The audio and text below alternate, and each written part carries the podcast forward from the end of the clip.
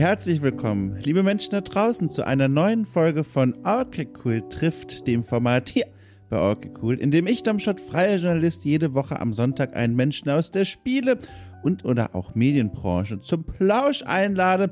Und jetzt hat's getroffen, eine, also ich möchte eigentlich sagen, Kollegin, mit der ich jetzt schon häufiger zusammengearbeitet habe und auch das sehr genossen habe, und zwar Liane Dubovi. Ähm, mir fällt bei dieser Gelegenheit ein, dass ich trotz der vielen Gespräche, die wir mittlerweile vor, aber auch vor allem jenseits des Mikrofons geführt haben, nie gefragt habe, wie man den Nachnamen eigentlich ausspricht. Deswegen, mir tut's jetzt schon leid, wenn ich das falsch gemacht habe. Ich hoffe, ich bin auf der sicheren Seite, was die Intonation angeht. Naja, jedenfalls. Liane ist eine fantastische Person, die äh, gleich mehrere spannende Dinge beruflich in ihrem Leben macht. Und zwar arbeitet sie erstmal, da kann man alles zusammenfassen damit, äh, als Redakteurin bei den, ich nenne es mal Tech-Fachmagazinen Heise und CT. Und ähm, dort berichtet sie über Videospiele, über das Betriebssystem Linux und alles, was dieses Betriebssystem umgibt. Und man hört schon vielleicht in meiner Stimme, das fühlt sich nicht so an, als würde ich jeden Tag dieses Wort sagen. Vollkommen richtig. Linux ist eine Welt, sie ist mir fremd. Ich kenne das Tier, ne? dieser Pinguin ist mir ein Begriff, habe ihn schon mal gesehen, könnte ihn nachts auch zeichnen. Aber wirklich Ahnung habe ich davon nicht. Berühmterweise, obwohl, also, berühmterweise. Also, ich sag's mal anders. Viele Menschen wissen, dass ich keine Ahnung von so Technikkram habe. Noch mehr Menschen wissen, dass ich jahrelang ohne funktionierende WLAN-Antenne operiert habe, nicht mal eine angesteckt habe an den PC, weil ich es einfach nicht wusste. Und noch mehr Leute wissen, dass ich jahrelang, noch länger, ein Mikrofon äh, benutzt habe, von dem ich dachte, das sei ein Popschutz, das da vorne dran klemmt. In Wirklichkeit war es Teil der Verpackung. Das sind Dinge, die in meinem Leben schon passiert sind und deswegen fremdel ich, sage ich mal, mit dieser ganzen ja, also mit dieser Technikwelt, ne? Also Linux und all dies. Aber ich habe gesehen, in, in Janes Arbeit und Schaffen spielt Linux eine ganz, ganz große Rolle.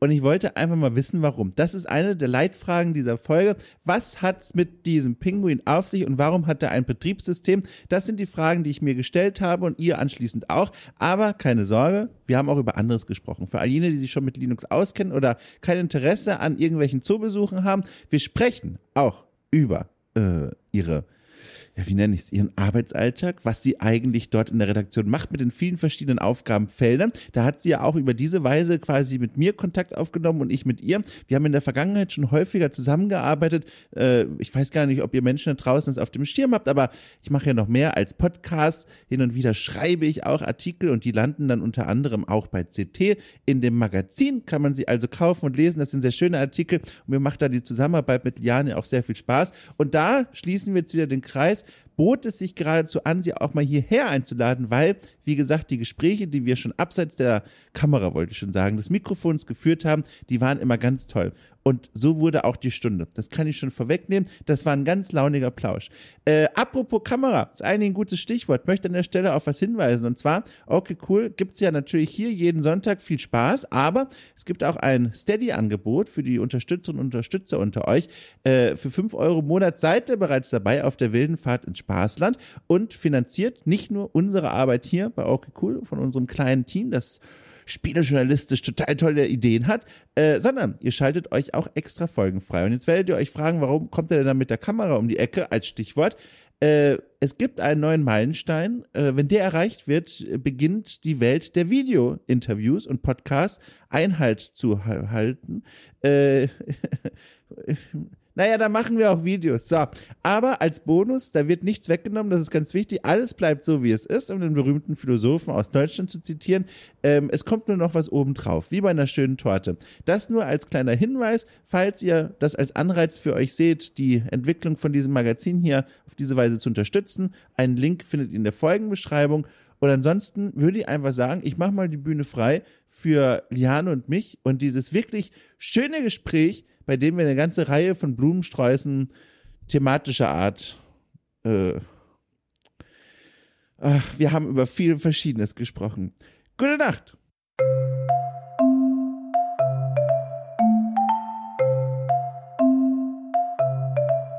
Ich habe in der, in der Vorbereitung auf unser Gespräch übrigens etwas herausgefunden, beziehungsweise eigentlich muss ich es anders sagen. Ich habe die Tür aufgestoßen in einen Kaninchenbau, von dem ich eigentlich dachte, naja, der ist vielleicht so so groß wie halt ein Kaninchen wohnt, aber stellt sich heraus, er ist mehrstöckig und zwar, ich nehme jetzt viel Anlauf, aber du wirst gleich vielleicht verstehen, was ich meine. Ich sah einen roten Faden so ein bisschen in, in, in deinem Arbeitsleben und zwar heißt dieser rote Faden Linux. Und ich finde das ja. völlig abgefahren, weil ich habe, also technisch, ne, völliger, also ich weiß da sehr wenig, ich kenne mich da nicht so aus. Ich weiß, wie das Logo aussieht von Linux. Wenn, wenn es sein müsste, könnte ich nachts ihn umrissweise zeichnen. Ähm, ich weiß, dass es ein Betriebssystem ist und hier hört es schon so langsam auf. Und dann habe ich mich damit ein bisschen auseinandergesetzt und ich bin, und jetzt kommen wir ins Rabbit Hole, in Kaninchenbau rein. Ich habe festgestellt, es gibt ein eigenes Subgenre von Linux-Witzen. War dir das klar? Oh Linux-Witzen? Ja. Nee. Pass auf, ich habe mal einen vorbereitet hier und der wird auch gleichzeitig klar machen, zum einen, glaube ich, wer sich solche Witze erzählen und zum anderen, wie alt die teilweise schon sind. Und zwar, also pass auf, ich zitiere, was ist der Unterschied zwischen Linux und Rudolf Scharping? Oh Gott. Antwort, Rudolf Scharping war eine Alternative. Lacht man da als Linux-Besitzerin? Nein. Warte, ich mach noch einen. Der muss auch schon sehr alt sein, ja, ja. oder? Pass auf, ich mach noch einen. Ähm, Achtung, Linux ist nur gratis, wenn deine Zeit wertlos ist. Macht das was mit dir? Ich, mir sagt das doch alles nichts. Die, die Formulierung ist mir ein bisschen, ist mir nicht bekannt, aber es gibt schon, äh, es gibt das Ganze noch ein bisschen andersrum. Du weißt, dass ich Spiele und Linux ja immer zusammenbringe ja. und die Leute dann oft sagen, äh, also gerade so eingefleischte Linuxer gerne sagen, äh, ich brauche keine Spiele, ich habe doch Linux, das ist mir Spielen genug. Oh Gott. also die, für die dieses Frickeln an sich schon das Spiel ist. Okay, also ich schließe jetzt die Seite. Übrigens heißt die Seite sirapfelot.de, falls jemand das nachlesen möchte. Ähm, und muss jetzt wirklich mal fragen, das, also meine ich ganz ernst, kannst du mir mal erklären, als jemand, der da wirklich technischerweise da wenig Grundwissen hat, was, woher kommt diese Faszination für Linux? Also ich habe selten Menschen in meinem Umfeld erlebt, die eine so innige Beziehung zu einem Betriebssystem haben wie du scheinbar zu Linux. Was hat es damit auf sich? Äh, naja, ich benutze jetzt mittlerweile, ich glaube, seit ähm, 15 Jahren Linux, vielleicht auch schon ein bisschen länger. Und ähm, habe das dann zu Beginn so ein bisschen auch in der Arbeit einfach gemacht und damals noch so ganz ohne Kenntnis. Ich habe ein Taschenbuch dazu gelesen und dachte, oh, will ich auch mal installieren. da war von Spielen noch gar keine Rede. Also ja so Linux Gaming ist ja erst, ich sag mal so 2012 in die Gänge gekommen. Aber ähm, ich habe einfach festgestellt, man kann da sehr viele Sachen ganz genauso machen, wie man sie gerne machen möchte. Also man kann mhm. sich den Desktop anpassen und damit meine ich nicht das Hintergrundbild ändern, sondern du kannst jedes kleine Detail, jeden Button, wie, wie die Fenster oben aussehen, du kannst alles genauso, wo du die Sachen anordnen willst. Und das fand ich super faszinierend, so die Sachen mir genauso, wie ich sie zum Arbeiten haben will, anzupassen. Und dann bin ich in dieses Jahr Rabbit Hole ähm, hinabgestoßen, habe festgestellt, da gibt es total viel kostenlose Software und total viel engagierte Leute und dann so diesen Open Source Gedanken, so alle arbeiten gemeinsam an irgendwelchen Sachen. Da waren ganz viele Sachen dabei, die mich angesprochen haben. Und dann habe ich versucht, das beruflich zu integrieren und da ich ja quasi auch damals schon auf all meinen Rechnern Linux benutzt habe, ja, hat das ganz gut gepasst. Und dann kam noch Linux Gaming dazu spätestens als äh, kurz nachdem ich bei CT angefangen habe, Valve beschlossen hat, Steam für Linux rauszubringen und alle anderen so, was? Ähm, seitdem ist das da so mein Thema und das ist ganz gut zusammengewachsen, würde ich sagen, mit den Spielen. Das ist ja, ich finde es hoch faszinierend. Kannst du mal, ich weiß nicht, dein Desktop beschreiben und was du da angepasst hast oder irgendwas anderes von diesem Betriebssystem, ohne natürlich jetzt irgendwie zu viel Privates da über die Anpassung zu verraten, aber ich kann mir es ja immer noch kaum vorstellen. Ich habe jetzt eine Ahnung davon, aber wie weit gehen denn diese Anpassungen, die du da zum Beispiel vorgenommen hast?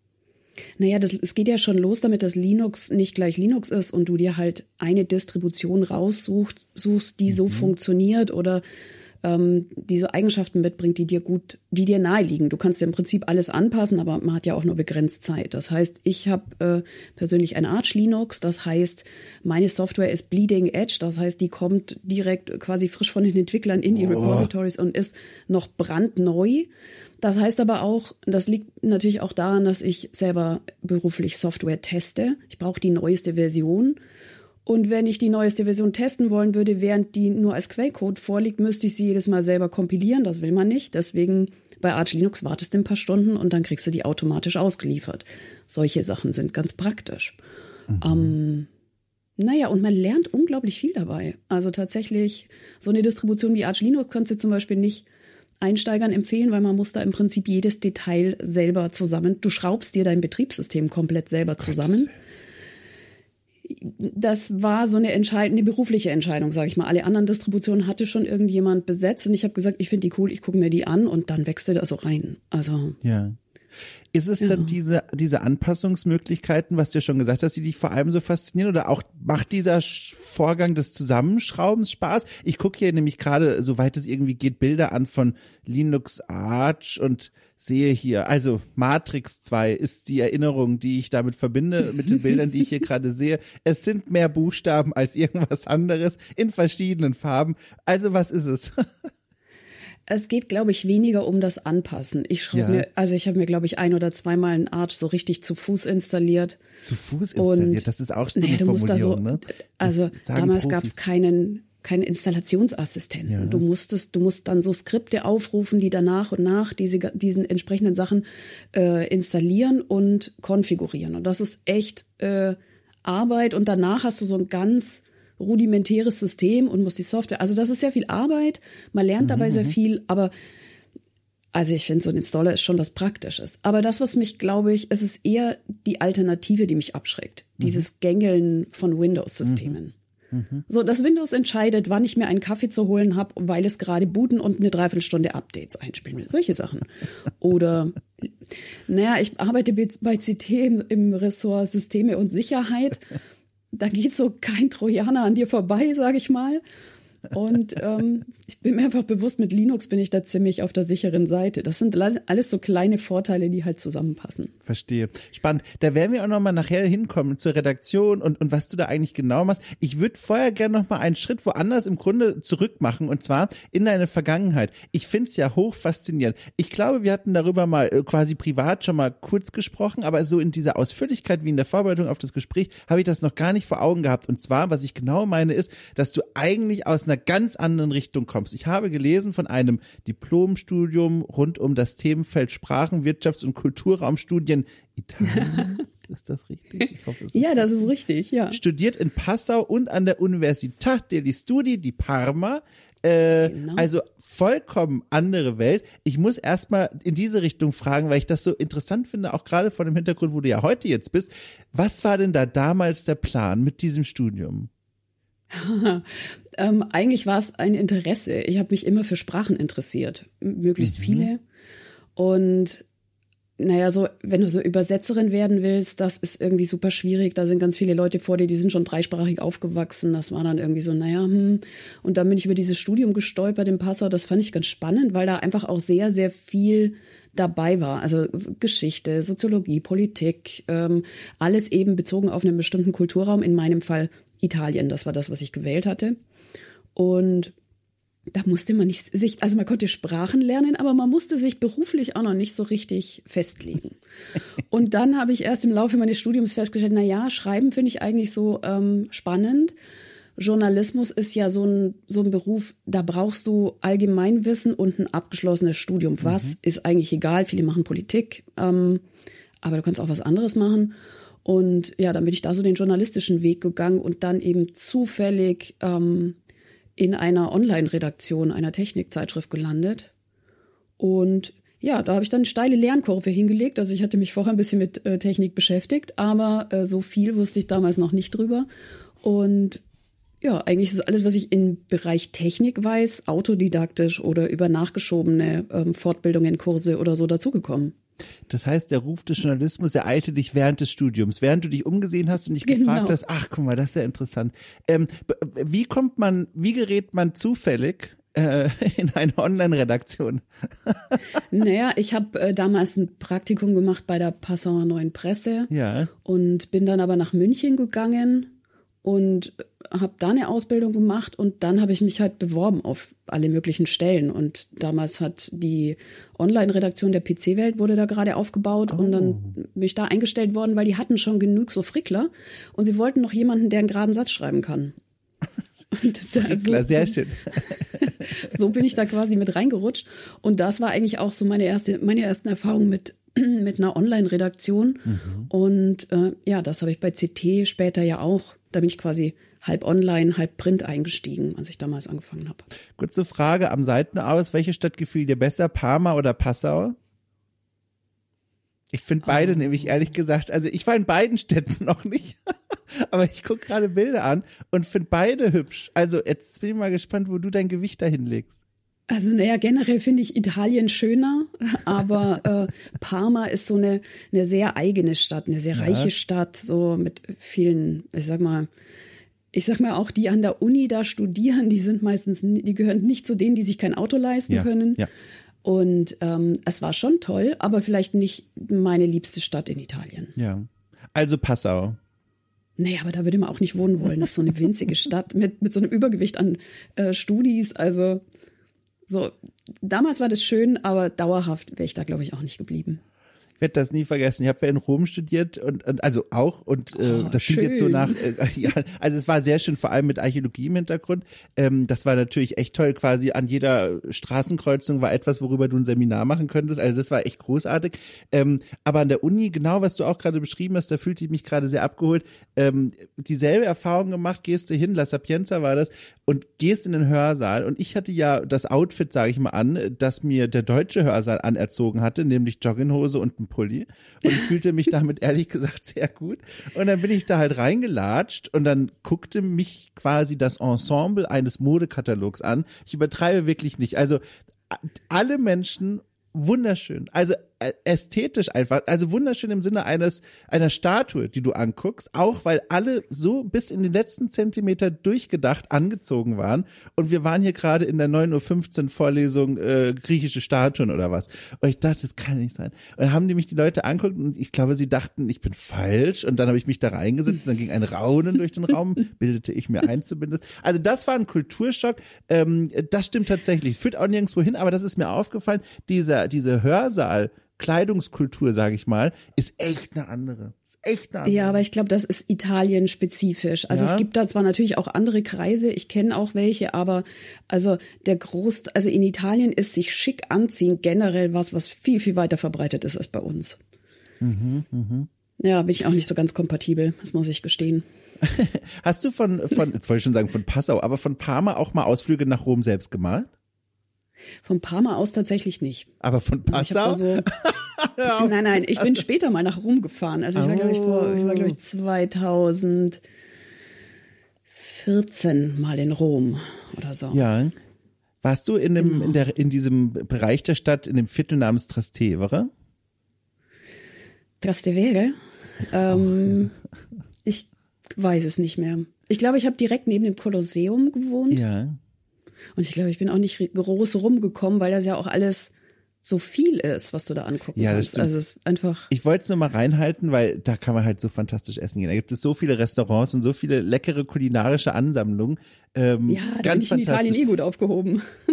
Ich war gerade irritiert, dass ich das falsch ausgesprochen habe, weil ich habe so gelernt von Leuten, der leben, womöglich bin ich da einem römischen Akzent aufgesetzt. Nein, im Zweifel bin ich da auch falsch, so hätte ich das jetzt ausgesprochen. Da, da gibt's keine Garantien. Posteingang wird voll sein, auf jeden Fall, jetzt schon. Okay, also zurück zur Redaktion. Das wird mich jetzt nämlich auch mal interessieren, weil das ist ja mal wieder so ein spannender Punkt dann, wo eine Biografie eine neue Wendung einnimmt, ne? Vom Studium dann rein in die erste Online-Redaktion. Äh, bevor ich diese Frage stelle, in welchem Jahr sind wir da? Wo, wie lange ist das etwa her? oh weh, das ist schon mindestens 15 Jahre her. Also ich bin ja jetzt auch schon zehn Jahre bei CT. Wenn ja, jetzt, ja, das, ich, seit, das stimmt, ja, ja. Genau, seit 2012 bei CT. Ja. Und das war nochmal ein großer, also das war tatsächlich dann so, ein, so eine Umstellung. Alles vorher war ja so, man probiert so ein bisschen aus und ja. guckt, ob einem das taugt. Und Technikjournalismus, so richtig ernst habe ich das noch nicht genommen, weil war ja auch neu. Mhm. Aber CT war dann echt nochmal eine andere Hausnummer, weil ich meine, so wenn die dich bei CT einstellen, sondern ja, ist das ja. ja. auch eine Ansage. Ja. Und äh, ja, da musste ich auch lang ähm, meinen Weg eigentlich erstmal finden, weil die natürlich da überwiegend, also klar, es ist eine überwiegend Männerredaktion. Heute mhm. ist es ein bisschen besser, vor allem im Online-Bereich ist es sehr gut, aber ähm, ja, die ticken alle ein bisschen anders als ich, hatte ich so den Eindruck damals. Mhm. So. Bei deiner ersten Online-Redaktion war aber das noch nicht so, ne? Wie du es schon beschrieben hast, da war das mehr noch so eine Orientierung. Ja, das war ja auch, ähm, ich war da bei PC-Welt, ähm, also bei IDG. Ja. Und äh, die sind insgesamt, waren die da so ein bisschen anders drauf. Ja. Es war auch eine große Redaktion, so. Und ähm, für mich, glaube ich, auch wichtig, weil die Leute, die da Linux gemacht haben, das sind eigentlich die, die mir so bei den ersten Schritten geholfen haben. Ja. Ich war super cool drin, mein erstes Linux immer gleich platt zu machen. Kernel Panic ist was, was du nicht sehen willst, weil dann nichts mehr geht. Das war sozusagen, da war ich richtig gut drin und die haben mir echt dabei geholfen, dass man sein System nicht immer gleich neu installieren muss, wenn es nicht mehr geht. Das war schön. Ist, ist das das Fachwort für das, was Menschen wie ich, der PC hat sich aufgehängt nennen? Nee, Kernel Panic ist, dann bootet nix mehr. Dann ist wirklich, dann hast du es kaputt gemacht. Okay, bootet beim Aufhängen nicht. Okay, ich höre einfach naja, da ist, wenn, Also so der Bluescreen, von dem man von Windows kennt, da geht ja meistens dann mit abgesicherter Modus oder irgendwas geht da ja schon noch. Aber Kernel Panic, dann musst du richtig reparieren oder halt neu installieren. Ich habe halt früher mal neu installiert, aber ähm, ja, mittlerweile muss ich das auch nicht mehr. Jetzt muss ich mal wirklich fragen, wie kriegt man das hin? Also dann hat man einfach mal was Falsches installiert und dann einen Zustand herbeigeführt, wo einfach Programme sich auscanceln und dann nichts mehr funktioniert oder wie, wie klappt das? Also ein sicherer Weg ist, wenn irgendein Update, also wenn du so ein System-Update einspielst mit, da bekommt ein neuer Kernel mit, das, also der Betriebssystemkern und wenn dabei was schief läuft oder das, weiß ich nicht, abbricht oder dir dabei der Strom ausfällt oder sonst was, dann ist das System einfach kaputt. Das kommt dann nicht mehr hoch. Das ja, ist so das Problem. Okay. Ähm, gut, dann, dann nehmen wir doch einfach die Frage, die ich dir stellen wollte, so ein bisschen auf die CT-Redaktion, dann wirklich diese große Station, wo du ja auch bis heute jetzt geblieben bist. Wie war denn das dann für dich so in dieser Welt dann so richtig reinzustarten? Du hast ja schon gesagt, ne, vorher bei der, bei der anderen Online-Redaktion, wo alles noch ein wenig, also es klang so etwas lockerer und vor allem auch die entgegenkommender war. Und jetzt aber dieser Riesensprung zu dieser großen Redaktion. Was waren denn da so deine Eindrücke? Hast du dich da heimisch gefühlt? Brauchte das eine Zeit, bis du dich da wirklich zurechtgefunden hast? Wie war das denn? Naja, man muss dazu sagen, ich habe dazwischen ein paar Jahre freiberuflich gearbeitet ja. und ähm, das war, glaube ich, der größte Umstieg. Ich fand es total schwierig, in so einem Büro zu sitzen, wo, wo um mich rum drei Typen sitzen, die alle laut sind und der Versuch, sich dann auch noch auf irgendwas zu konzentrieren, geschweige denn äh, Wörter zu schreiben, die irgendwie Sinn ergeben, das mhm. fand ich mega schwierig. Also ich war, war so richtig verwöhnt von diesem Zuhause bleiben.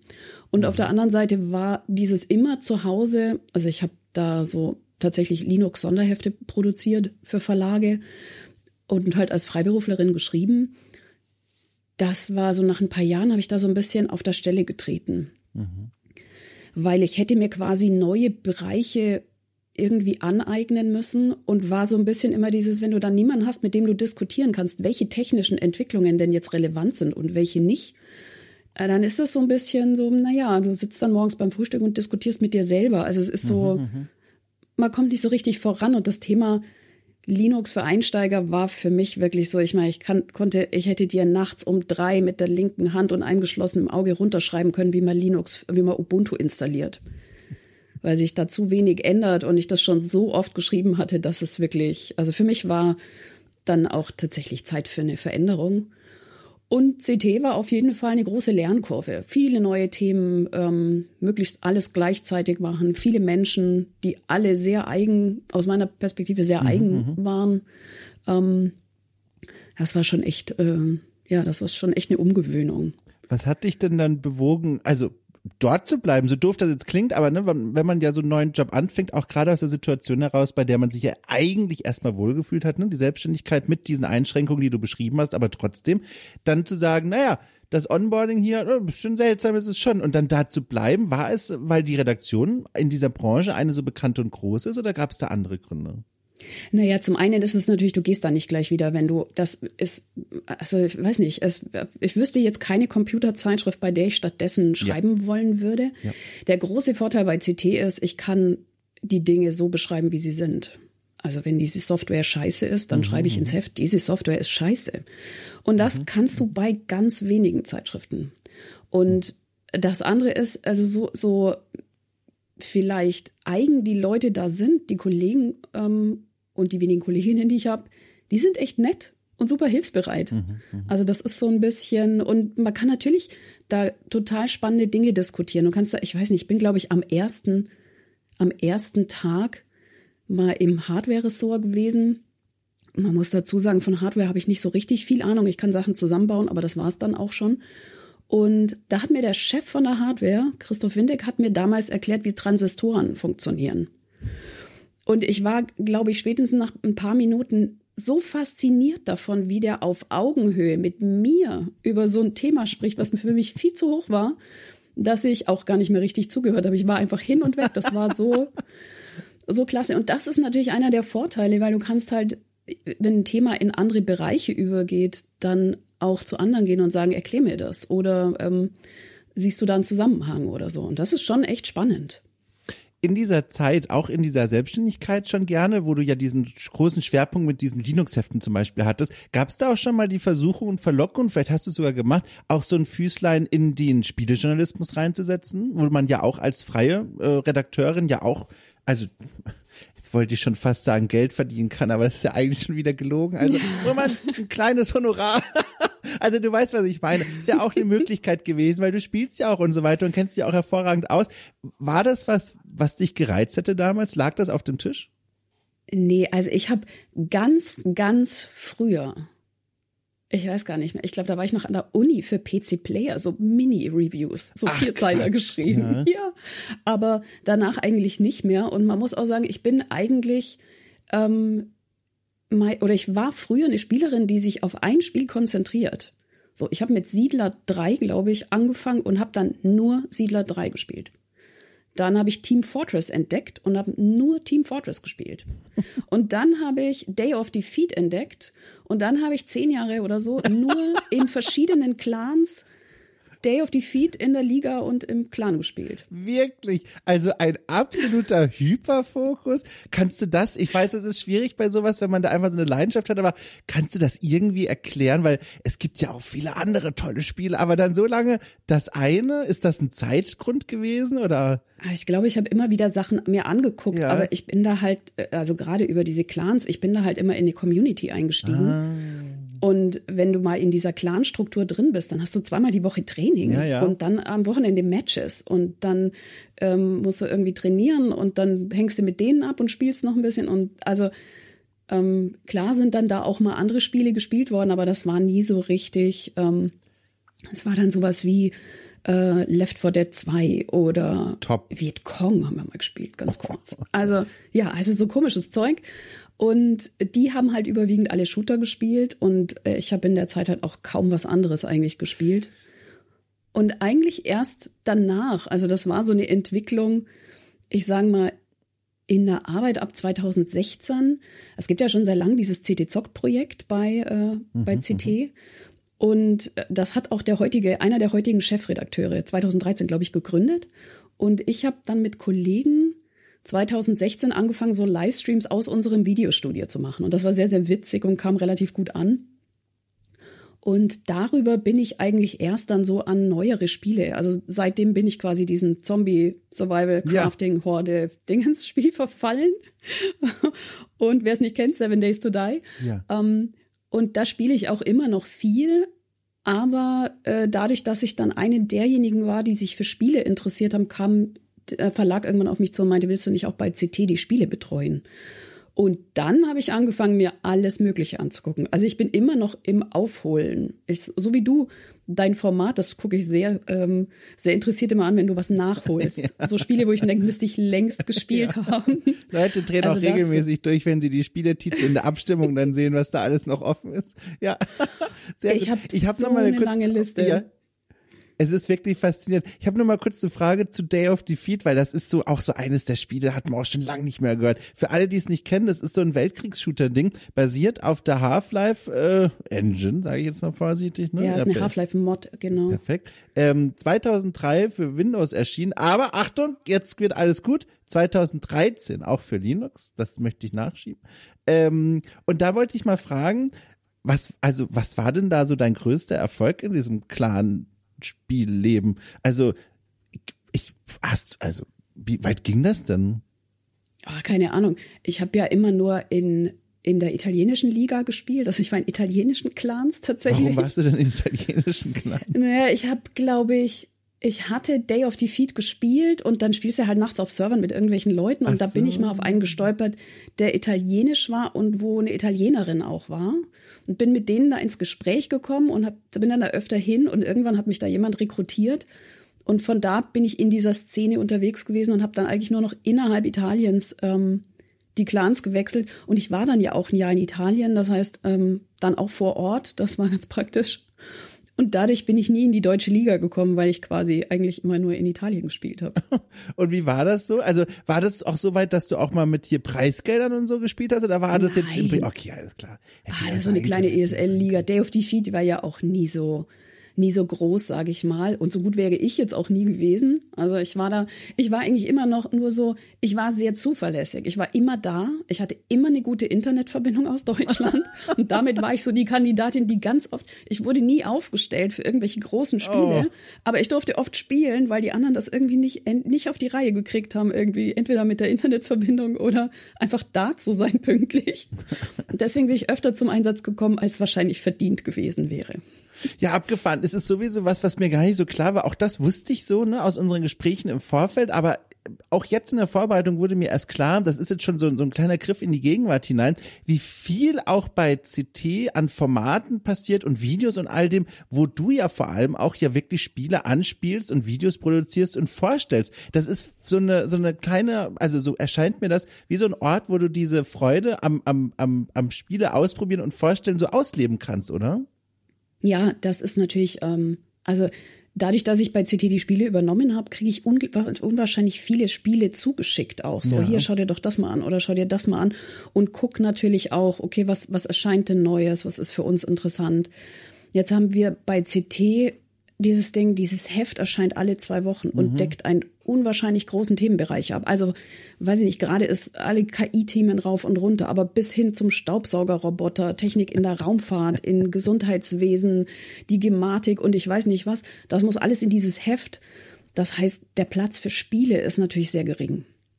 Ja. Und das heißt, ähm, ich habe mich dann irgendwann, auch weil es mir einfach entgegenkommt und das sehr kompatibel ist, also da nehmen wenig Leute Anstoß dran, mich auf diese Indie- und Early Access-Ecke konzentriert. Ja. Ja. So, das passt für viele, auch für viele, die da vielleicht ein bisschen älter sind oder die für ihre Familie dann auch immer mal Spiele suchen oder also das passt da einfach ganz gut und darauf habe ich so jetzt auch diesen ganzen, den YouTube-Kanal, den wir haben. Wir haben auch noch einen Twitch-Kanal und ähm, da haben wir dann auch letztendlich kurz vor der Pandemie angefangen, ein bisschen mehr zu machen. Und in den letzten Jahren habe ich da vor allem Spiele einfach kurz vorgestellt. Also mhm. einfach, um auch was damit zu machen, dass diese ganzen Spiele rauskommen und ich das irgendwie versuche, da so einen Überblick zu gewinnen. Kleine Frage am Rande, war während dieser, ne, durch die Spiele mal durchzuschwimmen und vorzustellen, äh, in diesem Meer ein Fund dabei in der letzten Zeit, der dich besonders überrascht oder begeistert hat? Da wäre ich natürlich begierig darauf und ich nehme immer gerne Entdeckungen und Empfehlungen und sowas entgegen. Naja, ähm, ich bin meistens so ein bisschen schon rappelvoll mit Sachen, die ich anspielen will, wenn ich von der Gamescom äh, komme ja. und äh, einmal durch die Indie Arena Booth gelaufen ja. bin. Das sind so, daraus bestreite ich dann die Monate danach. Die Sachen hast du aber auch alle gesehen. Und ähm, ja, ich glaube, dass ich letztendlich sind das ja alles keine Geheimtipps. Ähm, und ich, wie du selber ja jetzt auch schon in deinem Artikel für CT ja. ähm, vorgestellt hast, das sind halt so viele Spiele, die einfach untergehen, weil sie einfach nicht bekannt genug sind und weil so, so viele Sachen erscheinen. Und ähm, ich pick mir so ein bisschen die Sachen raus, ja, die so mit mir resonieren. Also ich kann jetzt, ähm, ich bin unwahrscheinlich ungeduldig mit Point-and-Click-Adventures. Ich finde die super schön, aber ich kann es einfach nicht spielen. Das geht, geht, gar nicht. Das tut mir also leid. So. Da, da, geht leider ein bisschen was an dir vorbei, fürchte ich. ich tue das gelegentlich, aber ich stelle mich dabei unglaublich dumm an, weil mir dieses so über den Bildschirm klicken, das ist nicht meine Welt. Aber ja. ich muss gestehen, ich spiele auch immer mal wieder Sachen an, die eigentlich nicht mein Genre sind. Also mein, ich sag mal, mein Brot- und Butter-Genre ja. sind ja quasi Survival Games. Das ist sowas, ah, da steigt, das ist wie Hausschuhe anziehen. Da steige ich, da weiß ich sofort, was ich tun muss und was ich da rein nach ausprobieren kann und ungefähr, wie es funktioniert und so. Das ist äh, nichts Neues mehr. Und dann spiele ich halt auch immer mal wieder Sachen, die anders sind. Und im letzten Jahr war das für mich einfach Dredge, wo ich so dachte, ja, so eine oh, ja. Angelfischereisimulation. Ja. Und dann habe ich das gespielt und war hin und weg ja. von dieser Stimmung und diesem Gameplay und fand es richtig toll. Ja. Da ohne Witz, das Spiel und ähm, ich sag immer The Long Night, aber es heißt The Long Dark. Das sind zwei Titel, die, also Long Dark ist auch schon etwas älter, ja auch Survival-Kram, mhm. könnte ja auch ne auf deiner Festplatte schon mal zu Besuch gewesen sein. Ähm, ist es. Das sind so Spiele, ach sehr gut, die habe ich auch ganz doll zu wertschätzen gelernt. Ähm, wenn wenn es, na, man kennt's ja, wenn das Leben gerade mal wieder etwas turbulenter und chaotischer ist, wie so ein ruhiger Gegenpol. Erst gestern Abend war das ohne Witz, da habe ich ähm, ähm, The Long, nach Konzentration, The Long Dark gespielt. Und wenn du dann die Kopfhörer aufsetzt, das ist so ein, so ein so Survival-Spiel, das vor allem in so einer Art ewigen Winter spielt, ähm, ziemliche Einöde, kaum noch was unterwegs, außer Rehe, Wölfe und du selbst und Minustemperaturen. Und dann setzt du diese Kopfhörer auf und dann hörst du wirklich diesen Wind, der da eiskalt durch die Ritzen deiner Verschlagbude da durchbläst. Ähm, dann hörst du, wenn du dir einen Fisch auf dem Herd zubereitest, wie langsam das Feuer auszugehen droht. Allein diese Geräuschkulisse und gleichzeitig aber auch diese unheimliche Entschleunigung, weil, also klar, du kämpfst ums Überleben, aber sonst jetzt relativ wenig Termine auf dem Zettel. Das ist so eine, so eine schöne Entschleunigung. Ich genieße das wahnsinnig. Auch das führt zu keiner Frage, aber das ist so eine schöne, so ein schönes Erlebnis. Genieße ich sehr diese Art Spiele. Oh, dabei hat The Long Darkness sehr harte Survival-Mechanik, finde ich. Ja, also, voll. Da gibt's so Kalorien. Die Kombination aus Hunger, Kälte ja. und die Wölfe ja. ähm, haben wir bisher noch immer irgendwie den Garaus gemacht. Ja, also ich spiele das auch nicht, um zu gewinnen, sondern um mal da zu sein. So mehr kann ich da, glaube ich, auch von mir gar nicht erwarten. Ich möchte mich aber bedanken direkt an der Stelle schon für Seven Day Days to Die. Ich kannte das Spiel namentlich, das ist ja schon 2013 erschienen, sehe ich gerade. Ähm, Habe ich nie selbst angefasst. Also nie. Aber es klingt nach etwas, ne? Also Open World Zombie Survival Kram ähm, der mir sehr gut gefallen könnte. Ist das, das auch? Das ist echt ja? ein mustergültiges Early Access Spiel. Aber das ist immer also, noch im Early Access, oder? Also hier steht bei ja, ja, ja. ja, aber warum ist es denn also, dann? Naja, die erste Version, die sah, die sah aus wie Minecraft. Ach Quatsch. Also so ja. Und jedes Jahr sind ein oder zwei neue Versionen erschienen, die komplett anders waren als die vorhergehenden. Okay. Jetzt ist es so, jetzt nähert es sich langsam der Vollendung. Was jetzt nicht heißt, dass die nächste Version schon die, das Endergebnis ist, aber ich glaube, die übernächste könnte es dann sein. Und da ist Zeug dazu gekommen, das ist unfassbar. Und das, was an dem Spiel halt so der, ha der Haken ist, es ist extrem performance-hungrig. Uh. Also das irgendwie, also man kann das, man kann das gut runter, die äh, Einstellungen gut runterfahren, aber wenn du das auf den höchsten Qualitätseinstellungen spielen willst, dann ist es extrem performance-hungrig. Und das liegt halt daran, dass diese gesamte Welt zerstörbar ist. Also oh, es gibt wow. nichts in dieser Welt, dass du nicht einsammeln, kaputt hauen und irgendwas draus gewinnen kannst und was irgendwie stehen bleibt. Und wenn du das mal gespielt hast, dann kommen dir Spiele, in denen du rumrennst und weißt, nur diese Art von Stein kann ich aufheben. Mhm. Diese andere mhm. Art von Stein, die bleibt einfach liegen, da kann ich nichts tun. Das verstehst du dann nicht mehr. Das ist so. Abgefahren. Ist, bist du, bist, du in so einer, bist du in so einer Welt kooperative Spielerin oder bist du da ja. so Lone Wolf? Echt wirklich, also kooperativ? Ja. Und Seven Days ist ein super Koop-Spiel.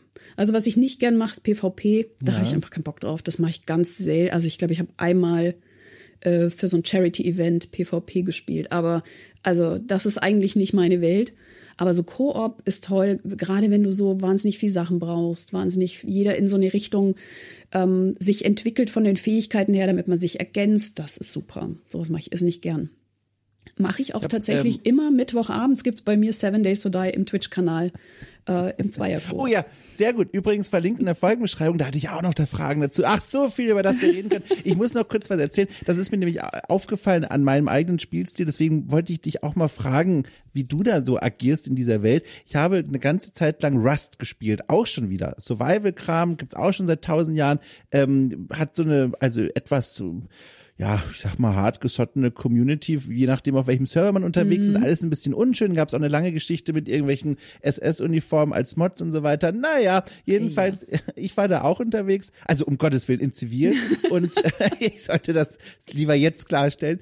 Ähm, genau, in Zivil und ähm, habe da eine Führung mal bekommen von einem Typen, der dort auch auf dem Server unterwegs war und die da so ein bisschen Rollenspiel betrieben haben. Und der war da der Bürgermeister in so einem kleinen Städtchen und der hat dann mich da als Neuankömmling nackt, wie man in diesem Spiel eben losstartet, mhm. begrüßt, hat mir Kleidung hingelegt und sowas. Ich war völlig baff und hat mich dann so rumgeführt und hat mir dann die verschiedenen Gebäude gezeigt und, und wer da Zutritt hat und so.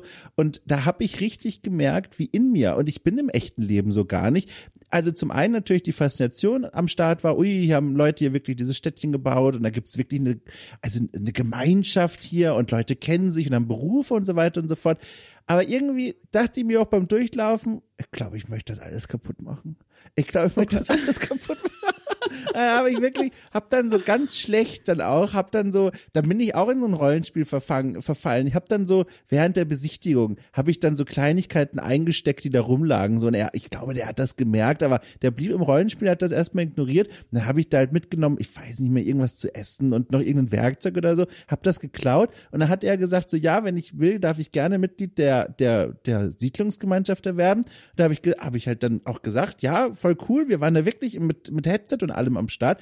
Und also es gab auch schon so eine zwischenmenschliche Bindung. Und dann hat der, mhm. und ich bin mir bis heute sicher, dass der das wusste und gemerkt hat, hat der halt gesagt, also da gibt's mir sicher auch so eine, so eine komische Aufnahmeanimation, von der ich nichts wusste. Also alle haben gesehen, dass ich gerade klaue. Und dann hat er gesagt, oh ja, ich, aber ne, bevor du hier Mitglied unserer Siedlung werden kannst, möchte ich dir noch die Gelegenheit geben, deine, deine Sünden reinzuwaschen, hat er gesagt. Und dann saß ich da, also musst dir vorstellen, ne, die Hosen, die nicht vorhandenen, prall gefüllt mit Äpfeln und Werkzeugen. Dann habe ich ihm gesagt, ja, also ich habe hab nichts, er hat nichts zu beichten für mich, kann es hier losgehen.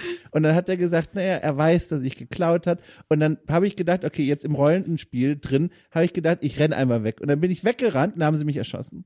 Das war meine oh Rollenspielerfahrung. Es waren, glaube ich, 20 Minuten, aber also so verhalte ich mich doch im echten Leben nicht. Ich weiß nicht, was da abging. Ich habe mir auch nicht vorgenommen, da hier der Dieb der schlechteste der Welt zu werden, sondern das ergab sich so aus dem Moment. Die Verlockung, da so ein bisschen Schabernack zu treiben, die war da echt groß.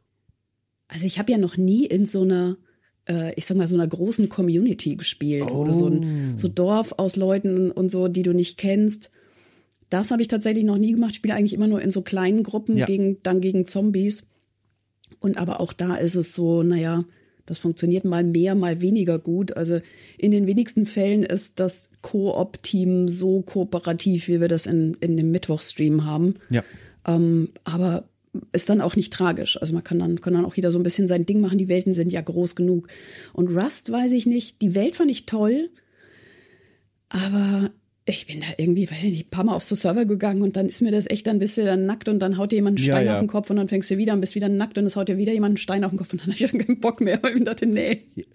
Ja, das ist ganz abgefahren. Aber auch da wieder dann, welche Sozialdynamiken es da so gibt, da gibt's ja wirklich Leute, die hängen nur an der Küste ab, wo das Spawn-Area ist für die neuen Spielerinnen und Spieler und die schlagen einfach die Leute tot, man muss es ja so sagen, die da neu starten und die noch nichts haben. Und das ist für die halt Sport, habe ich manchmal das Gefühl. Die sitzen da im Busch mit einer AK ja und warten darauf, dass Leute respawnen und das ist für die Spaß. Und ich bin wirklich, jetzt hast du es wieder gehegt in mir, das Feuer. Ich hatte da schon mal Lust drauf mit so einem kleinen Presshütchen, weißt du, lade ich mir da von irgendeinem so komischen Mod-Store runter, mit so einem Presshütchen, da reinzugehen und die Leute mal zu interviewen und zu fragen, was soll denn das? Also was, warum machen sie dies? Hätte ich richtig Lust drauf. Aber das, jetzt hast du das wieder in mir wachgekitzelt. Das war eine Idee, die habe ich schon lange nicht mehr im Kopf gehabt. Schwierig ähm, wahrscheinlich, weil ich glaube, die werden nicht trotzdem, die werden ja trotzdem Stein auf den Kopf hauen. Also ich meine. Aber vielleicht, vielleicht hat der Hut. Macht wahrscheinlich sogar noch mehr Spaß. vielleicht hat der Hut Rüstung 50 und dann ist das ein Problem, das ich damit gelöst habe. Naja, ähm, also Rust finde ich wirklich schwer greifbar. Also so kleine ja. Koop-Teams, das ist eigentlich eher, und das haben ja die meisten, also Seven Days hat das natürlich ganz toll und ähm, das haben ja viele von diesen Survival Games. Ich finde äh, du hast es eben schon gesagt, ich fand es ganz faszinierend zu entdecken, dass du auch einen Streaming-Kanal hast, also auch wirklich regelmäßig als mindestens ja diesen Mittwoch dann streamst diese Spiele. Warum hast du den eigentlich? Also war das dann irgendwann die Erkenntnis, dass du gemerkt hast, so boah, also jetzt auf CT, weiß ich nicht, diese Videos zu machen, das reicht alles nicht, du willst auch wirklich direkt da was streamen mal? Naja, wir haben 2019, glaube ich, angefangen für CT sowohl den YouTube-Kanal zu bestücken, als auch Livestreams zu machen und haben damals auch einen Twitch-Kanal betrieben. Ja. Und ähm, viele von diesem Team, die da mitgemacht haben, sind inzwischen nicht mehr bei CT. Das heißt, ähm, ich habe da einfach nur noch die Kapazität, mit wenigen anderen mm. äh, den YouTube-Kanal zu bestücken. Wollten vielleicht Twitch wieder ein bisschen mehr machen, aber das ist halt alles immer so eine Zeitfrage. Und ja. ähm, ich fand diesen ganzen Streaming-Bereich so spannend. Ich meine, das ist ja das bei CT. Du siehst was Spannendes, dann guckst du dir das an. Da überschneiden sich oft auch privates Interesse ja, und berufliches. Ja. Und der Beru das berufliche Interesse gibt mir dann die Zeit, ein bisschen tiefer einzutauchen. Aber ich meine, du kannst nicht der Praxis willen, also ich musste einfach mehr Stream-Erfahrung sammeln und hatte tatsächlich Spaß dran und habe so eine nette kleine Community auch gefunden, die ich echt nett fand. Ja, und dann kam Covid, also Corona. und ähm, dann habe ich das ausgebaut und äh, ja, dann irgendwann auch einen YouTube-Kanal gemacht, weil ich das auch noch ja, spannend fand. Ja. Und ähm, das ist eigentlich bis heute so geblieben. Ich habe so eine total nette kleine Community. Der Kanal ist nie groß gewachsen, weil dafür müsste man, glaube ich, einfach ein bisschen mehr streamen. Mhm. Die Zeit finde ich im Moment mit YouTube zusammen jetzt irgendwie nicht. Aber es gibt mir halt auch die Gelegenheit, ähm, ja, Spiele einfach auszuprobieren und mal zu hören, was andere so dazu sagen.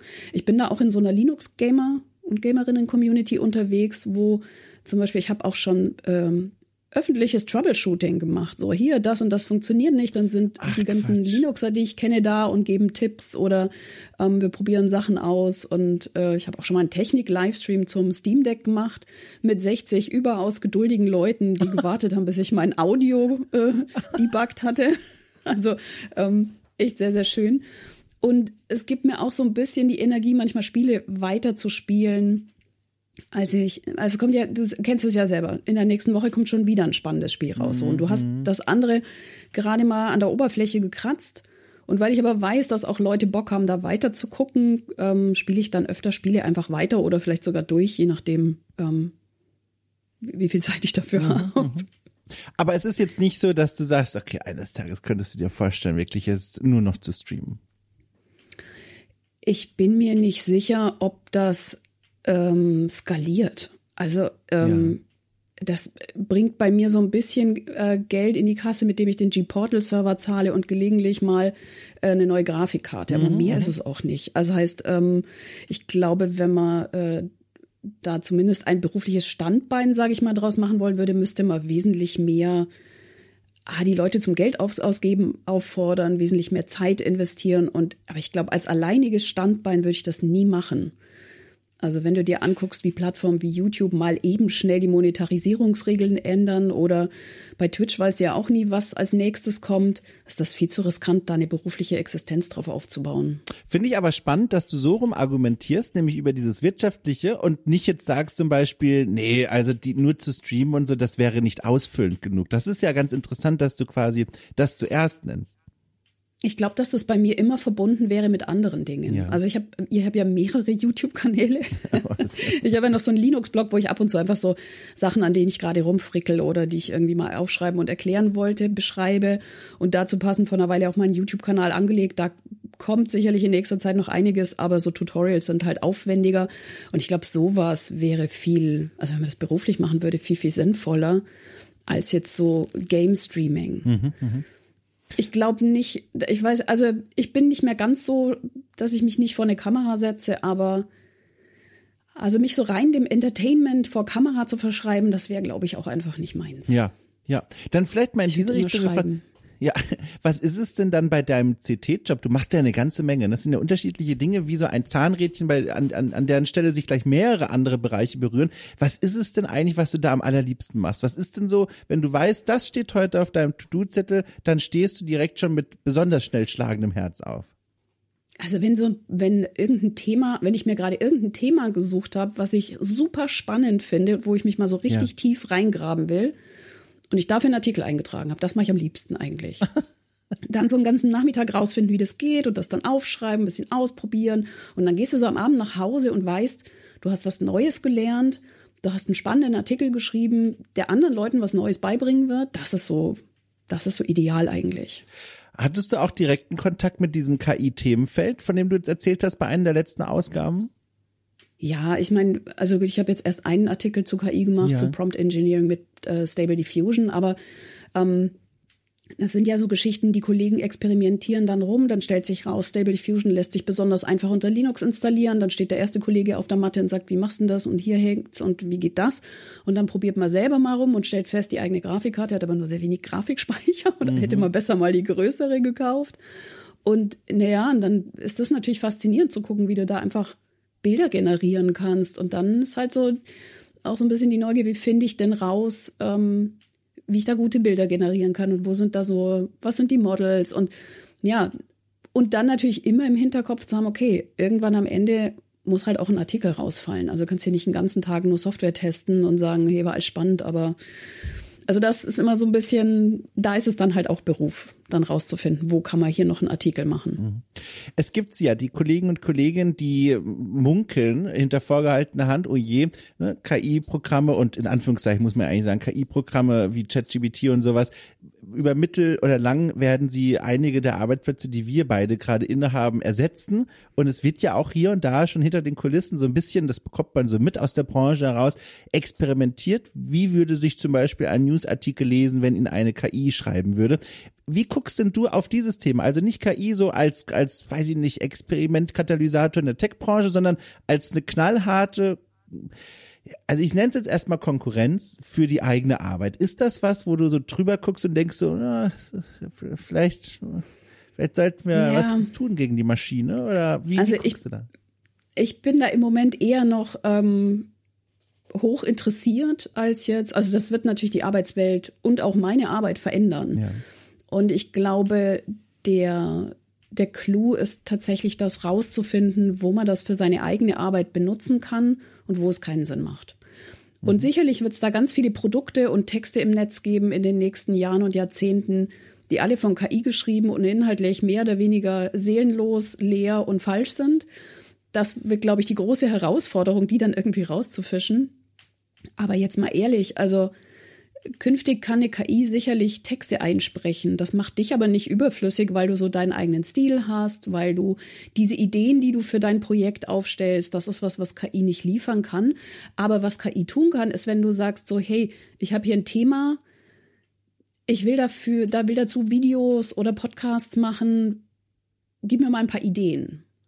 Und dann bist du vielleicht schneller am Ziel mit diesen Ideen und kannst schneller weiterarbeiten. Mhm. Also ich teste gerade ganz viel so KI-Tools und stelle fest, sowas wie ähm, Kapitelmarken für YouTube-Videos machen. Oder schnell aus einem langen YouTube-Video einen Short generieren. Oder ähm, ich habe ein Thema und ich will das in die und die Richtung und da will ich ein Video zu machen, ein Skript dazu schreiben. Da kriegst du nichts Fertiges, aber das, was du kriegst, damit kommst du sehr schnell zum Ziel. Mhm, mh. Oder keine Ahnung. Also ich werde künftig, glaube ich, keine Toleranz mehr haben für Blogs, die entweder keine Bilder oder hässliche Bilder liefern, weil man sich jederzeit, keine Ahnung, eine niedliche Schildkröte mit Stable Diffusion machen kann, die das Ding illustriert. Also sowas zum Beispiel, sowas wird, glaube ich, selbstverständlich werden. Ich habe, ich finde das auch ganz interessant, weil ich glaube, auch viele Dinge da jetzt gerade neu verhandelt werden. Ich zum Beispiel mal dieses Bildbeispiel herauszunehmen. Ich merke, ich spüre ganz dolle in mir eine starke Antipathie, wenn ich zum Beispiel bei, ich weiß nicht, jetzt bei Blogs oder bei Artikeln oder bei allem irgendwo, was bebildert ist, ein erkennbar KI-generiertes Bild sehe. Das ist etwas, wo offenbar in mir mein moralischer Kompass, ohne dass ich da lange jetzt drüber nachgedacht habe, aktiv sagt, ein, ein Unternehmen, ein Produkt oder sowas, das mit sowas arbeitet, direkt unsympathisch, schwierig, amoralisch. Ähm, man kann es ja auch dann relativ also objektiv auch erklären, wie ich zu diesem Schluss komme. Und man weiß es ja, Künstler, Künstlerinnen, die ohne Einverständnis da ihre Werke in diesen Pool reingeben und überhaupt auch vielleicht die die Herabwertung von menschlicher Kunst und all dies, äh, das ist etwas, wo ich für mich entschlossen habe, dass ich, ich mag das nicht. Ich, auch für okay cool, wenn ich hier mal Illustrationen mache, ich lasse das immer von Künstlerinnen und Künstlern machen. Das ist zwar teurer, das dauert länger, aber es fühlt sich so viel besser an. Und ich glaube, und das gebe ich mal in deine Richtung, weil ich mal gern wissen würde, was du davon so hältst, als jemand, die ja vielleicht sogar noch tiefer in diesem Thema drin ist als ich, mit Sicherheit sogar. Ähm, ich kann mir vorstellen, dass vielleicht, sagen wir mal so, ach, in zehn Jahre oder so, es so ein Etikett geben wird für, ich weiß nicht, vielleicht Kunst, vielleicht für Magazine, vielleicht auch vor allem für Spiele. Äh, und dieses Etikett wird wie so ein Bio-Gütesiegel sagen, made by humans, wo 100% quasi der Arbeit von den Assets bis hin zur Weltgenerierung und den Textübersetzungen alles von Menschen gemacht wurde, wie so ein Gütesiegel und vielleicht auch als Begründung, warum ein Spiel 5 Euro teurer sein könnte als die anderen Spiele. Was hältst du von dieser These? Ähm, zum einen wollte ich noch dazu sagen, dass natürlich die Fotos von deinen Katzen sehr viel schöner sind, weil sie echt sind. Also Danke, das ist auf jeden ich Fall was, gehofft, was du sagst das. Sehr gut. ich finde auch, ähm, also ich habe das gesehen beim äh, 37C3, beim CCC-Kongress, dass äh, da inzwischen sehr spielerisch mit KI-Bildern umgegangen wird, die offensichtliche Fehler haben. Also so ja. dieses, mhm, mhm, so das finde ich zum einen schon mal bemerkenswert. Und ich finde aber auch, ich sehe im Berufsalltag, wir haben ja äh, für jeden Artikel haben wir ja so ein Aufmacherbild und ich sehe einen großen Unterschied zwischen einem Aufmacher, den ein Illustrator gezeichnet ja. hat und einen, der äh, mit KI entstanden ist, wo auch, wobei auch die, wir nehmen in der Regel keine reinen KI-Bilder, da sitzen unsere ähm, Layouterinnen auch noch sehr lange dran, daraus irgendwie hübsche Bildchen zu machen. Also äh, auch das, ähm, da sieht man immer noch einen Unterschied. Ich glaube, das ist einfach nicht, nicht zu ersetzen. Mhm, mhm, ich glaube nicht so richtig an so ein Label. Also ich verfolge so ein bisschen die, ähm, die technischen Versuche. Ich glaube, bei Adobe ist da gerade was in der Mache Bilder so mit einem Wasserzeichen zu versehen, damit klar ist, die sind von KI produziert, aber das ist ein Wettlauf, den kannst du nicht gewinnen. Das ist wie in der Security. Ich glaube, es wird auf Selbsterklärungen hinauslaufen. Also zum Beispiel große Verlage wie ähm, der Heise Verlag, äh, die legen sich selbst Regeln auf. Also als das anfing mit den KI-Bildern, da wurde dann einfach mal überlegt, okay, da wurde, war unser Justiziar auch mit dabei wie gehen wir damit um? Wie kennzeichnen wir das? Was schreiben wir dahin, damit klar ist, woher die Bilder kommen? Und jetzt gibt es einfach ganz klare Regeln, an, denen sich, an die sich alle halten müssen. Und man kann immer sehen, ist dieses Bild mit KI erstellt oder nicht. Und es gibt halt auch ähm, so klare Vorgaben, so was man nicht macht. So, man lässt mhm. nicht ein Bild in dem Stil eines noch lebenden Künstlers oder Künstlerin generieren. Das macht man einfach nicht. So. Mhm.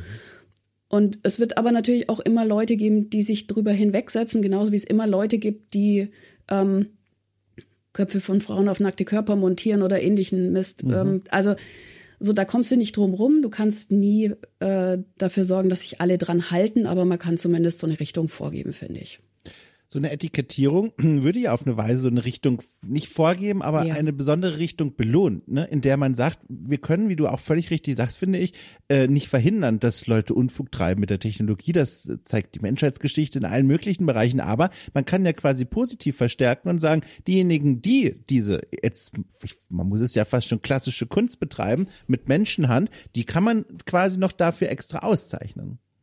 Aber guck mal, wenn man zum Beispiel heute ein Spiel, wenn diese Indie-Games ja. kommen, dann ist es immer ein extra Qualitätsmerkmal, wenn es heißt handgezeichnet. Kein Presse, kein Journal äh, würde das nicht erwähnen, wenn die dazu sagen, sie haben das handgezeichnet. Das ist jetzt schon eine extra Auszeichnung. Das wird sich nicht ändern. Aber ist das nicht eine Auszeichnung seit Industrialisierung? Also was ich meine ist, ist das nicht ein Begriff, der längere Zeit hatte, veredelt zu werden? Also handgemacht ist ja quasi ein Gütebegriff seit Industrialisierung, als das nicht mehr Standard war und hat damit so 100 Jahre, weißt du, was ich meine? Also das ist ja, das ist ja, hat ja noch eine längere Tradition. Ja, ich finde halt, da spielen auch noch so Sachen rein wie, also gerade in diesem ähm, Survival-Game-Bereich ja. hast du ja ganz, ganz viele ich sag mal, billig gemachte Spiele, die so auf Steam geworfen mhm, werden, mhm. ähm, wo, wo ich so täglich drei Keys für dasselbe Spiel zugeschickt kriege, so nach dem Motto, besprech das, besprech das. Und wenn du mal, ähm, ich sag mal, zehn davon gesehen hast und dir dann eine kleine Recherche gönnst im Internet und weißt, wo die die Zombies, die Häuser, die Waffen und so weiter herkommen und dann anfängst darauf zu achten, wie sind denn die Animationen? Haben die überhaupt Animationen ja. oder stackst da jemand so durch, durchs Bild? Oder sieht, also bei mir ging das los mit, dass ich so ein Ding angeguckt habe und dachte, bah, diese Bäume kommen mir extrem bekannt vor. so, ähm, oder du siehst dieselben Zombies in mehreren Spielen, das ist mir auch schon passiert. Mhm, ähm, ich finde, auch da muss man ja genauer drauf, das kann jemandem vielleicht sogar Spaß machen, dieses Spiel, aber wenn du drauf guckst, dann siehst du einfach, das ist aus fertigen Bestandteilen, das ist ein Fertiggericht. So. Ja. Da ist nichts mit Liebe entworfen, da ist im Zweifel auch keine originelle Spielmechanik drin und ich denke, sowas wird sich immer durchsetzen. Also sowas wird sich nicht durchsetzen, sondern es wird sich immer das Spiel durchsetzen, was mit originellen Ideen, besonders schöner, ich sag mal, Grafik, wo sich jemand was gedacht hat. Ich glaube nicht niemals, dass du mit KI so eine durchgehend coole Grafik entwerfen kannst, die von vorne bis hinten stimmig ist. Ich hoffe es. Ich hoffe es und nicht, dass dieser Podcast hier in, ich sag mal, 80 Jahren im Geschichtsunterricht vorgespielt wird und dann die Schülerinnen und Schüler ähm, beschreiben müssen, inwiefern wir uns geirrt haben. naja, das kann natürlich gut sein, wenn man sich überlegt, das ist ja jetzt so, äh, weiß ich nicht, also gefühlt seit einem Jahr, in der Realität glaube ich mindestens zwei, ähm, dass das so schnelle Schritte voran macht vor aller Total, Augen. Also das so, ja. das so wirklich so für die Endkunden und Kundinnen Dienste rauskommen ja. und Anwendungen, die sie benutzen können im, im ja. Alltag, um all diese Sachen zu generieren. Und wenn man sich anguckt, was das für Schritte gemacht hat, dann ist natürlich da, puh, das hochzuskalieren auf die nächsten zehn Jahre.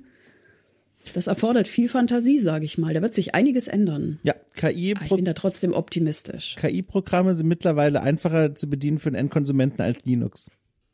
Oh, ich habe mit dem Linux-Witz ah. geendet. Ist das nicht der perfekte Kreis für dieses Gespräch? Ich drehe durch. Oh Mann, es tut mir leid, ich wollte dich nicht persönlich jetzt hier angehen, aber das ich war einfach, schon. ich konnte nicht anders. Ich, Wir ich müssen irgendwann Ahnung. mal ein Streitgespräch auf Twitch ja. führen über Linux Gaming und warum Windows besser ist deiner Ansicht ich hab, nach. Ich habe ja nicht mal eine Meinung. Ich, ich, meine Aussage wäre, mit der ich in diese hitzige Debatte reingehen würde, ich spiele auf Windows. Das wäre alles. Also mehr kann ich nicht sagen. Da ist keine Meinung. Das ist einfach nur eine Tatsache, ohne das auch gut begründen zu können. Also ich, das wäre das wäre ein schöner Monolog für dich auf jeden Fall. Nein, nein, das ist ja auch, das ist ja auch vollkommen. Wir könnten, du könntest Linux installieren und ich assistiere dir live. Also das Einzige, was mir an Linux reizt, und das meine ich tatsächlich lieb und nicht als Witz, ist das Logo. Das Logo zieht mich rein, der süße kleine Pinguin. Womöglich ist er sogar dieser mysteriöse Linux. Ich weiß es nicht. Ähm, ich, also ich, ich, bin mir nicht sicher. Jedenfalls, äh, das würde mich faszinieren. Aber also wenn mich da jeden Tag so ein winkender Linux begrüßen würde, das ist etwas, ließ ich mir gefallen. Das aber ließe sich machen. mit, mit, warte, ich hab's mir, warte, jetzt mache ich noch Papiergeräusche, als würde ich nachschauen. Einen Moment. Du meinst mit ähm, Linux Arch? Mhm. Okay. Ich habe sehr genossen mit dir. Das war eine schöne Stunde. ich habe das Gefühl, das Eis wird dünner. Also. nein, ohne Witz. Ich habe mich sehr nein, gefreut. das es, war ganz toll.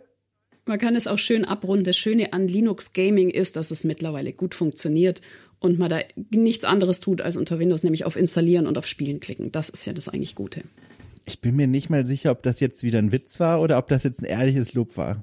Ich, Nein, das war tatsächlich ernst gemeint. Ach so, ja, sehr gut. Es war ernst gemeint. Grüße gehen raus an Familie Linux, die dieses Betriebssystem Monat für Monat naja, jedenfalls, ich habe das sehr genossen. Vielen Dank. Ähm, und ich, ich, ich wünsche einfach dir alles Gute. Äh, es war schön mit dir mal so eine Stunde zu haben. Zuletzt haben wir uns ja unterhalten, quasi, das stimmt nicht richtig, aber im Schlagschatten der Heise-Bühne auf der Gamescom. Ähm, genau. Aber das war jetzt mal hier sehr viel entspannter und vor allem auch sehr viel ruhiger als in dieser Gamescom-Kantine. Toll, schön, ja, dass das du vorbeigekommen bist. Aber vielen, vielen, vielen Dank für die Einladung. Ja, gerne. Vielen Dank dir und dann winke ich dir einfach zu und sag bis bald. Bis bald. Und ein weiteres Mal habe ich mein Versprechen aus der Anmoderation gehalten. Ich kündigte ein interessantes Gespräch an. Und was ist es geworden? Jawohl, interessant. Liebe Leute, ich hoffe, euch geht's gut. Ich danke euch sehr, dass ihr hier regelmäßig einschaltet und die ganzen tollen Folgen hört, wie auch diese und viele weitere, auf die nächsten 38 Jahre. Ich würde mich freuen, wenn ihr mit dabei seid oder vielleicht auch neu dazugekommen seid. Herzlich willkommen, lieber Mensch aus der Zukunft, der gerade alte Folgen nachholt. Hier bist du genau richtig. Weiter geht's mit der nächsten Folge Okay Cool in drei, zwei, eins, klick.